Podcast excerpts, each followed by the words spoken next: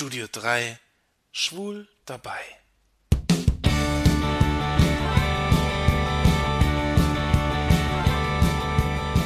Hallo Leute, hier ist wieder der Jan aus dem Studio 3. Diesmal habe ich einen ganz speziellen Gast, nämlich zum ersten Mal eigentlich eine Frau. Diesmal nicht schwul dabei, sondern eigentlich irgendwie lesbisch dabei. Es ist, finde ich, so, dass ähm, die Welt der Lesben so in der schwulen Welt eigentlich nur am Rande auftaucht. Schwule und Lesben haben eigentlich ziemlich wenig miteinander so zu tun. Eigentlich auch so ganz natürlich. Ich meine, wenn man hetero ist, Mann und Frau, hm, passt super.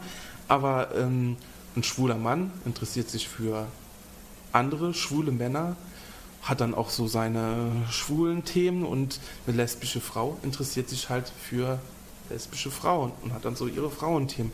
Da gibt es wenig Überschneidungen.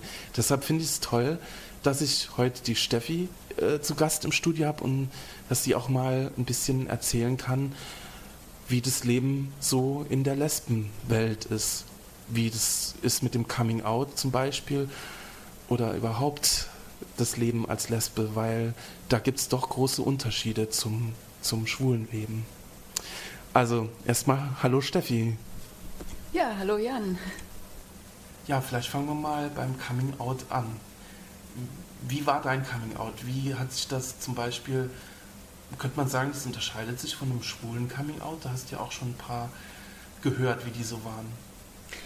Ja, also ich denke, äh, ein genereller Unterschied zum schwulen Coming Out ist halt ähm, bei dem lesbischen Coming Out der, dass Lesben halt eben dadurch bedingt, dass sie Frauen sind, ähm, zweimal in der Gesellschaft diskriminiert sind.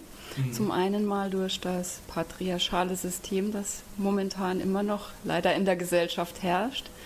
Ähm, das heißt, dass halt eben Männer im Prinzip an der Macht sind, in der Politik, im Arbeitsplatz, in der Ehe, in der Familie, haben die Männer überall die Macht über die Frauen. Ähm, Frauen sind zum einen dadurch diskriminiert und zum anderen eben äh, als Minderheit in einer Randgruppe, als Lesbe. Und ähm, ich denke, dadurch ähm, äußert sich das halt auch, dass Frauen in der Gesellschaft, also Lesben in der Gesellschaft generell auch versteckter leben als Schwule, mhm. was wiederum zur Folge hat, dass halt gerade für Mädchen oder Frauen im Coming Out einfach die Vorbilder noch mehr fehlen, als bei den Jungs das der Fall ist. Und dadurch wird das Coming Out bei Lesben halt unter anderem auch noch viel länger rausgezögert und braucht eine viel längere Zeit. Beziehungsweise kommt teilweise gar nicht raus, weil man halt eben keine Personen hat, mit denen man sich identifizieren kann.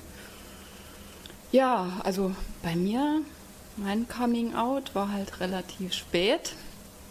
Was heißt das? äh, ich habe mich ähm, erst mit 32 geoutet. Oh. 33. Oh.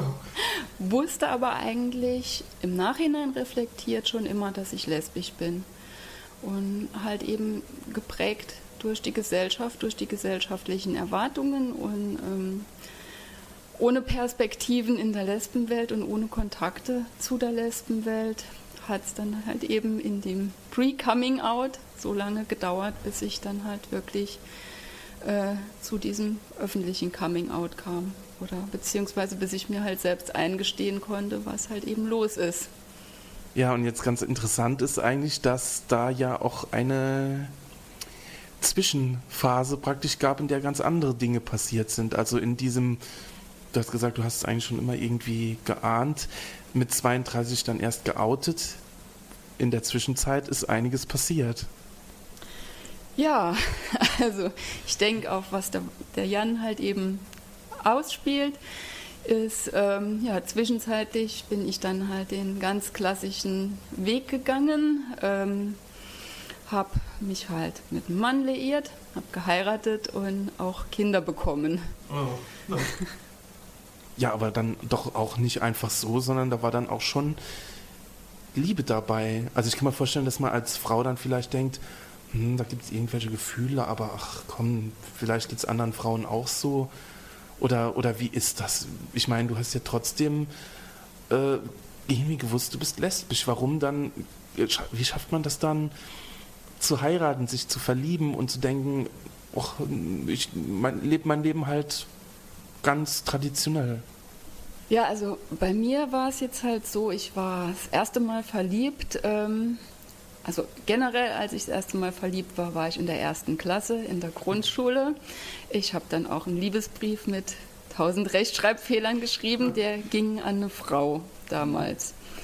Ähm, dann als ich halt ähm, elf, zwölf war, war ich halt das zweite Mal verliebt, nochmal in ein Mädel und dachte dann aber, ja, okay, ich bin die Einzigste auf der Welt, die so empfindet und das kann alles nicht richtig sein und da stimmt was nicht. Und ja, habe dann halt ziemlich jung meinen Mann kennengelernt, ähm, mit dem ich halt sehr lange zusammen war. Und bin dann halt auch durch die ähm, familiäre Sozialisation, ähm, durch die Gesellschaft, die um mich rum war, im Prinzip äh, mehr oder weniger in diese Beziehung halt rein gedrängt worden. Und ja, bin da drin verharrt im Prinzip. Ja, aber dann kam ja irgendwann äh, ein Ereignis, irgendwas ist passiert, dass du dann gesagt hast, nee, jetzt irgendwas, ich, es muss jetzt anders werden. Was war das Erlebnis, das Schlüsselerlebnis, was ist passiert? Ja, richtig. Also ähm, in dieser Zeit war ich halt dann ausschließlich mit meinem Mann halt liiert. Hatte auch sonst keine Beziehung zu einem Mann in meinem ganzen Leben, außer mit ihm. Ähm, Heute weiß ich warum. Ja. da kein Interesse bestand. Ja, zwischenzeitlich hatten wir dann halt auch Kinder, Familie gegründet, Haus gekauft und ähm, ich hatte mein, mein lesbisches Begehren irgendwo ganz weit ins Unterbewusstsein gedrängt und hatte das halt nicht nach außen gelassen und habe es so eigentlich geschafft, die ganzen Jahre über so zu leben, wie ich gelebt habe. Und dann hatte ich halt ähm, eine Begegnung mit einer Frau, in die ich mich dann auch wirklich Hals über Kopf verliebt habe.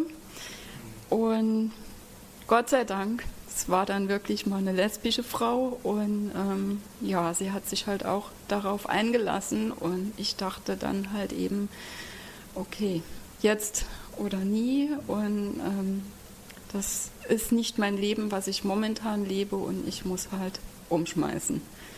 Und jetzt ist der Zeitpunkt dazu.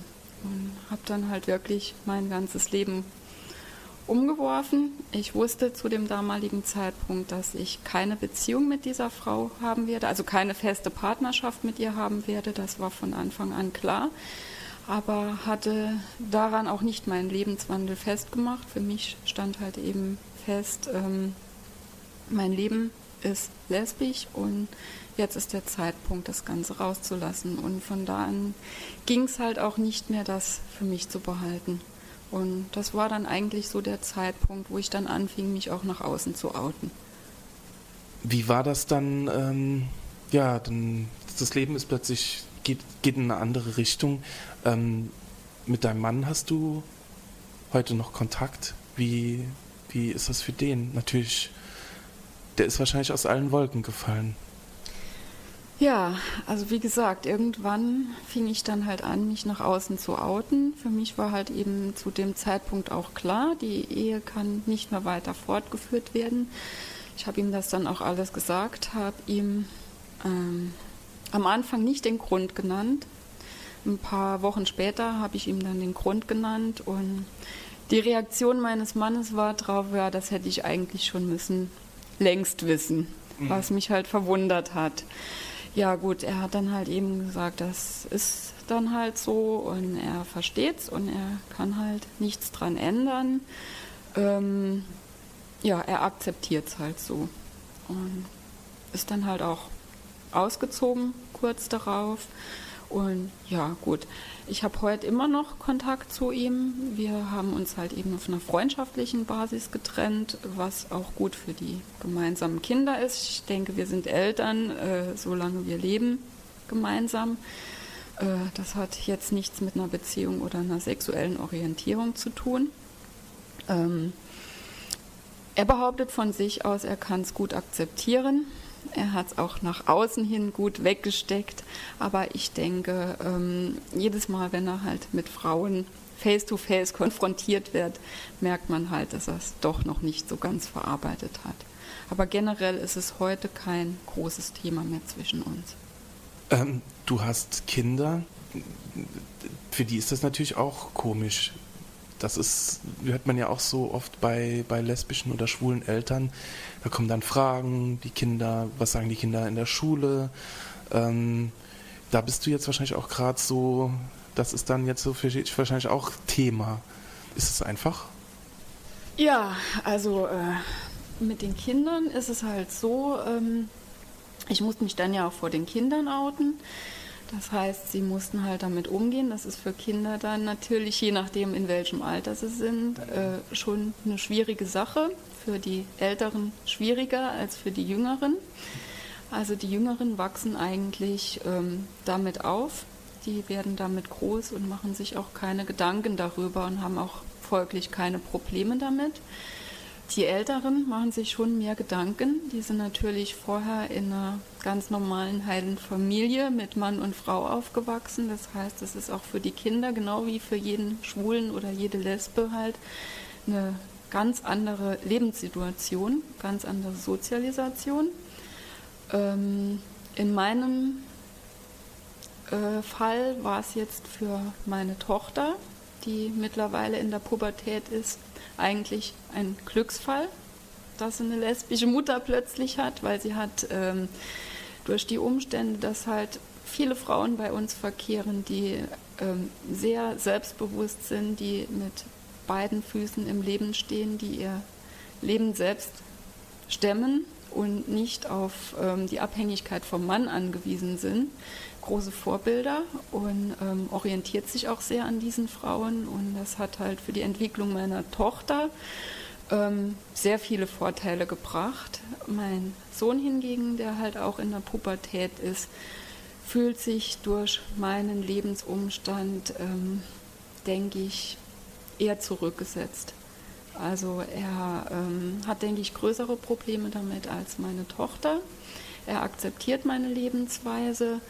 Ähm, allerdings fühlt er sich, denke ich, etwas zurückgesetzt äh, aufgrund dessen, dass er halt eben männlich ist und ich weiß es nicht momentan vielleicht die Vorstellung hat, dass er deshalb nicht so wichtig oder wertvoll in meinem Leben ist aufgrund seiner Männlichkeit.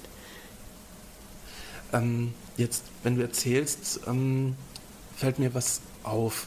Jetzt versteht das nicht falsch, aber man denkt so, wenn du so sagst, die, das Patriarchat, die Männerwelt, man als Schwuler denkt man manchmal so, ja, die Frauen denken immer so, die, die bösen, bösen Männer, äh, die Schwulen haben es ja so gut. Es ist schon, auch für uns Schwule, es ist ein Patriarchat. Wir sind auch nicht die, wir sind zwar in der Öffentlichkeit, aber wir, wir, wir ecken überall an. Wir sind für so die richtig taffen Heteromänner, so die beherrschende Masse praktisch, sind wir halt auch Männer zweiter Klasse. Also Schwule und Lesben haben es in der Gesellschaft einfach sau schwer. Ähm, jetzt habe ich so ein bisschen meine Sicht so geäußert. Wie würdest du das sehen? Was meinst du, was so die Stellung von, von Lesben und Schwulen in der Gesellschaft im Moment ist oder vielleicht auch geschichtlich? Wie, wie siehst du das? Weil da gibt es ja schon totale Unterschiede. Ich weiß, dass vieles bei, äh, bei, bei, dem, bei der lesbischen, ähm, in der lesbischen Geschichte mit der Frauenbewegung auch zu tun hat. Ja, also ich denke, von der Geschichte her gibt es da schon große Unterschiede, die sich äh, halt auch in die heutige Zeit noch teilweise auswirken. Wenn man jetzt zum Beispiel die Geschichte vom Dritten Reich, von den homosexuellen Verfolgten nimmt und ähm, da ist ja halt eben bekannt, dass schwule Männer ähm, strafrechtlich verfolgt wurden und ähm, exekutiert wurden, während die Liebe unter Frauen halt eher belächelt wurde und unter den Tisch gekehrt wurde mhm. und die Frauen halt eben im Dritten Reich dann weniger Verfolgung ähm, ausgesetzt waren. Ähm, was halt, ja, das sind halt immer zwei Seiten der Medaille. Also schwule Männer waren halt eben mehr in der Öffentlichkeit, auch heute noch. Also es ist geschichtlich und heute auch, denke ich, noch so, dass die Männer halt eben mehr in der Öffentlichkeit präsent sind, mehr wahrgenommen werden, auch die Sexualität von Männern mehr wahrgenommen wird oder als Sexualität anerkannt wird. Dadurch ergeben sich aber häufiger Diskriminierungen oder ähm, strafrechtliche Verfolgungen und solche Geschichten, während die Sexualität von Frauen halt eher in der Geschichte und in der Gesellschaft als passiv empfunden wird und infolgedessen halt Frauen eher versteckt leben in der Gesellschaft und halt gerade auch Frauen, die Frauen lieben, in der Gesellschaft versteckt leben. Dadurch halt natürlich auch weniger Diskriminierungen und Verfolgung ausgesetzt waren. Ähm, und halt so auch die ähm, Strafgesetze, die es halt eben in der Geschichte gab zum Thema Homosexualität, sich ja doch äh, zum Großteil nur auf Schwule bezogen und die Lesben eben außen vor gelassen hatten. Es hat halt eben seine zwei Seiten. Ja, und wenn man es halt auch so sieht, ähm, heute, du hast so schön gesagt, Schwule sind in der Öffentlichkeit. Allein jetzt zum, zum Beispiel mein Podcast dreht sich ja zu 99,9 Prozent um Schwule. Lesben tauchen da gar nicht auf. Auch wenn, ähm, also so lesbische Vorbilder zum Beispiel beim Coming Out oder halt ähm, Schwulenpartys, andauernd überall irgendwo irgendwas. Schwule Kreuzfahrten, schwule äh, Megapartys in Barcelona, was weiß ich, äh, CSDs, wo, wo die Schwulen halt sehr groß dann dabei sind als Drag Queens oder halt in Lederkostümen, was weiß ich. Schwule sind halt einfach viel mehr in der Öffentlichkeit als Frauen.